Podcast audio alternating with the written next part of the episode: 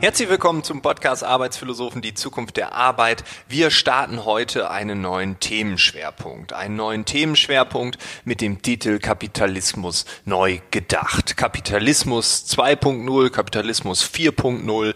Ich habe mir überlegt, wir könnten doch einfach mal darüber diskutieren, was könnte denn als nächstes kommen. Und da bin ich nicht alleine, da sind wir nicht allein auf weiter Flur. Nein, es gibt ganz viele, die darüber gerade nachdenken. Der Spiegel hat, ich glaube, im Juli einen schönen Leitartikel gehabt, der hieß Die Weltverbesserer. Da ging es darum, dass viele Deutsche mittlerweile versuchen, den Klimawandel zu bremsen.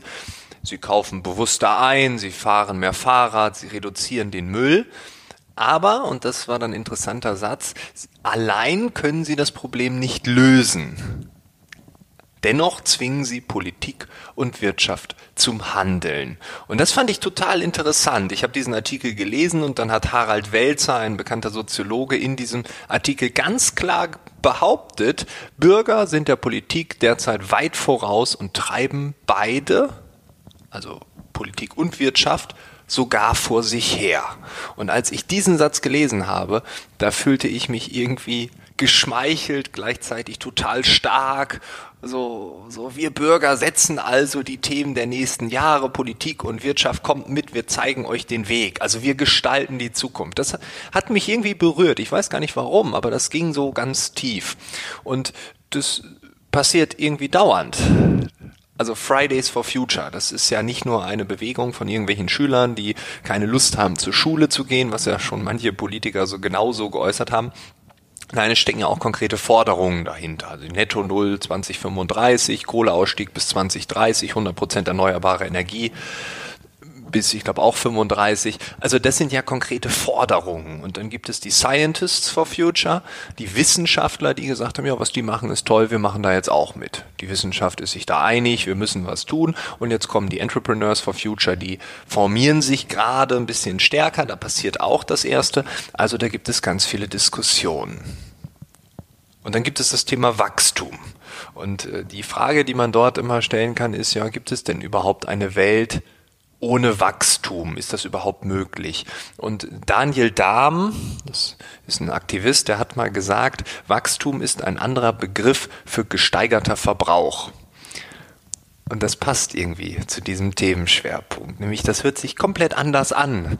Wenn man sich so vorstellt, ich weiß nicht, ob, ob du das kennst, wenn, wenn das neue Jahr beginnt, dann gibt es so Jahresauftaktveranstaltungen, da werden gerade im Vertrieb natürlich oft diese Umsatzzahlen genannt. Und da steht jetzt ein CEO oder ein Geschäftsführer oder ein Abteilungsleiter, der sagt, wir müssen im nächsten Jahr 20 Prozent mehr Verbrauch erzeugen. Wir brauchen 15 Prozent gesteigerten Verbrauch. Das hört sich irgendwie völlig absurd an. Also Wachstum und gesteigerter Verbrauch, das geht irgendwie Hand in Hand, sagt der Daniel Dahm. Und darüber diskutieren immer mehr Menschen. Es gibt immer mehr Anhänger einer Postwachstumsökonomie und darüber habe ich schon mal mit Nico Pech gesprochen. Das ist ein Postwachstumsökonom, ein Professor und äh, der hat in der Folge vom 16.01. diesen Jahres mit mir über dieses Thema gesprochen. Da haben wir über Zeit versus Geld geredet. Es geht aber ganz klar um diese Postwachstumsökonomie. Die Folge ist in den Shownotes verlinkt, falls du nicht bis nächsten Mittwoch warten möchtest. Also da passiert was, da ist irgendwas in Bewegung, das kann man vielleicht noch nicht so wirklich als Revolution definieren, aber so ein bisschen was entsteht. Und dann gibt es gleichzeitig Politiker wie zum Beispiel Kevin Kühnert, die sagen, man muss den Kapitalismus anders gestalten. Er spricht davon, es wird nämlich nicht diskutiert, ob der Kapitalismus menschengerecht ist, sondern wie man über die Runden kommt. Und das darf nicht sein. Er will, dass der ja, BMW kollektiviert wird, also Staat oder Belegschaft besitzen jetzt den Konzern, sie profitieren auch davon. Und nicht nur die Familie Quandt, die halt in den, äh, ja, 1960 war es, glaube ich, ihren Anteil auf fast 50 Prozent erhöht hat. Also da gibt es ganz viel Bewegung und ich finde es gut, dass wir solche Politiker haben, die das aussprechen. Bin jetzt nicht unbedingt der Meinung, dass wir jetzt BMW kollektivieren sollten.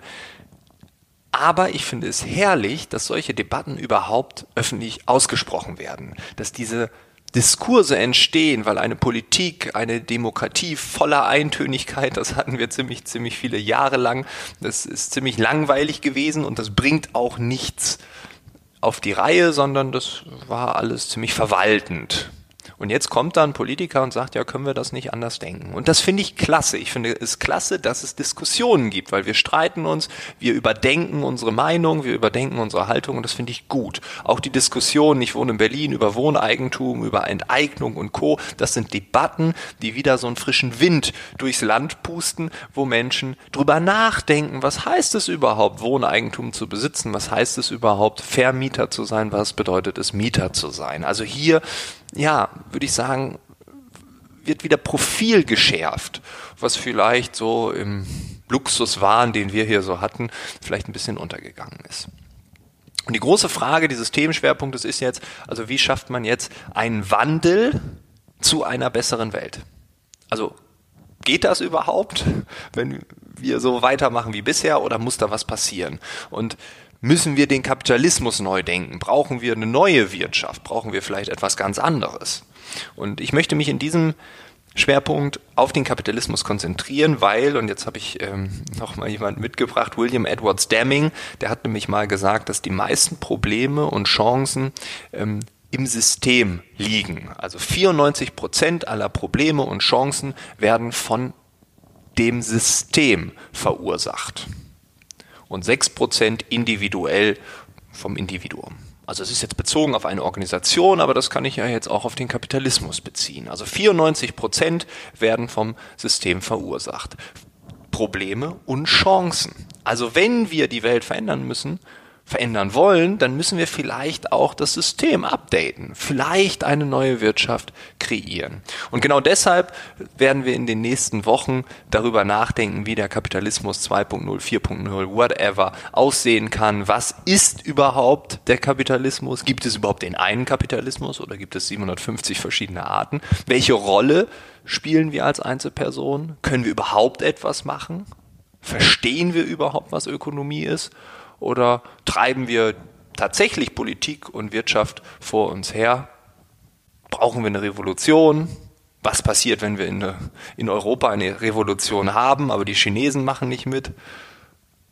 Werden wir vielleicht alle Freiberufler, Selbstständige? Schafft sich der Sozialstaat ab? Gibt es so eine Rückkehr zur Planwirtschaft? Also diese ganzen Fragen, die kursieren gerade so durch meinen Kopf und darüber möchte ich reden.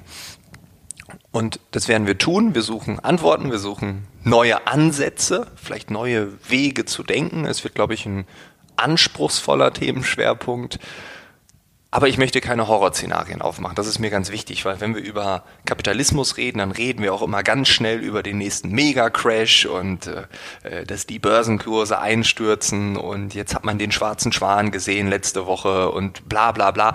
Das möchte ich nicht. Ich finde, Krisen gehören zum Leben dazu in jedem Leben gehört auch eine Krise dazu, genauso wie Kurseinbrüche zur Börse dazugehören. Das ist ganz normal. Es ist auch völlig normal, dass Unternehmen sterben, dass Unternehmen pleite gehen, dass Unternehmen insolvent gehen. Das ist völlig normal. Es werden ja neue Unternehmen geboren. Startups, keine Ahnung was. Also da entsteht wieder was Neues. Ich glaube, dass der menschliche Lebenszyklus der Organisation sehr nahe ist. Also ein Unternehmen fängt an, wird geboren und wird dann irgendwann erwachsen und dann gibt es auch Krisen, man erfindet sich neu, man ist dann stark und mächtig und dann irgendwann verwaltet man sich nur noch selbst und stirbt. So, das ist der Lebenszyklus einer Organisation. Ich glaube, der ist sehr ähnlich zu dem eines Menschen, zumindest als Analogie. Und ich möchte, dass wir in den nächsten Wochen nicht nur darüber nachdenken, sondern auch, dass wir in die Aktion kommen, dass wir ähm, ja die Zukunft nicht als Bedrohung ansehen, sondern als logische Fortsetzung vom Hier und Jetzt, als logische Fortsetzung der Gegenwart, also Zukunft gestalten, statt irgendwie Zukunft schwarz malen und Angst davor haben, weil ich glaube, dass die Zukunft sehr wohl positiv ist. Und wenn wir zurückgucken, und das ist auch immer etwas, was mir sehr wichtig ist, die Welt war vor 20 Jahren eine ganz andere, komplett anders. Und viele Dinge, die wir geschaffen haben, die wir kreiert haben, die sind heute völlig normal. Da sind wir nicht mal stolz drauf, weil die sind ja heute normal. Die gehören zu unserem Alltag dazu. In unserer Gesellschaft sind Dinge normal, die vor 20, 30, 50 Jahren definitiv noch nicht selbstverständlich waren. Das sind Errungenschaften. Die nehmen wir aber halt nicht mehr so wahr, weil die sind ja normal, die sind ja da. Und wenn wir zurückgucken, dann glaube ich, haben wir schon eine sehr gute Gesellschaft geschaffen. Auch der Kapitalismus, die Wirtschaft hat ihren Teil dazu beigetragen. Und wenn ich dieses Totschlagargument höre, früher war alles besser, das ist Bullshit. Da versuche ich auch gar nicht ähm, zimperlich zu sein, sondern da versuche ich dann immer reinzugehen, weil es ist Quatsch. Also wenn wir uns angucken, wie bestimmte Statistiken sagen, dass es uns heute besser geht als den Menschen vor 100 Jahren, dann ist das relativ leicht nachzuvollziehen. Natürlich kann es so sein, dass jemand individuell ein anderes Gefühl hat, dass er sagt, oh, vor 20 Jahren, da war es noch besser, weil es war vielleicht einfacher, man hatte vielleicht mehr Ruhe im Job, ähm, vielleicht war die Ehe auch noch intakt oder was weiß ich. Das kann sein, ja, aber insgesamt, und das ist die Ebene, die wir nun mal betrachten, da geht es uns, glaube ich, deutlich besser. Und wir leben in einer vielfältigen Gesellschaft und wenn wir in einer vielfältigen Gesellschaft leben, dann glaube ich, brauchen wir auch eine vielfältige Wirtschaft. Und wenn wir über eine vielfältige Wirtschaft reden, dann reden wir auch immer über Meinungsfreiheit, Toleranz, Respekt, Wertschätzung, vor allem um Wertschätzung. Und ich glaube, dass das Zeitalter der Uniformität, also dass wir alle gleich sind, der gesellschaftliche Einheitsbrei in einer Wissensgesellschaft, das passt nicht. Also das ist, das läuft langsam aus. Und weil das ausläuft, weil wir von einer Industriegesellschaft in eine Wissensgesellschaft gehen. Genau deshalb müssen wir über diese Themen nachdenken. Ich freue mich drauf auf die nächsten Wochen, auf spannende Gäste. Ich freue mich über jede Nachricht von dir. Es wird auf LinkedIn jede Woche einen Beitrag geben. Ich freue mich da über jeden Kommentar, über jeden Diskurs, jede Debatte. Die Welt ist nämlich nicht schwarz oder weiß. Die Welt ist nicht einfach. Die Welt ist hochkomplex. Unser Wirtschaftssystem ist hochkomplex. Alles spielt miteinander. Ähm, alles ist irgendwie miteinander verwurstelt, vernetzt. Und das ist halt das, was wir akzeptieren müssen. Die Welt ist nicht schwarz oder weiß, sondern sie ist ziemlich, ziemlich bunt. Und ich finde, das ist schön, das ist toll. Und ja, vielen Dank. Ich freue mich auf die nächste Woche. Ich freue mich, wenn du Mittwoch wieder zuhörst. Und bis dahin eine tolle Woche. Ciao, ciao.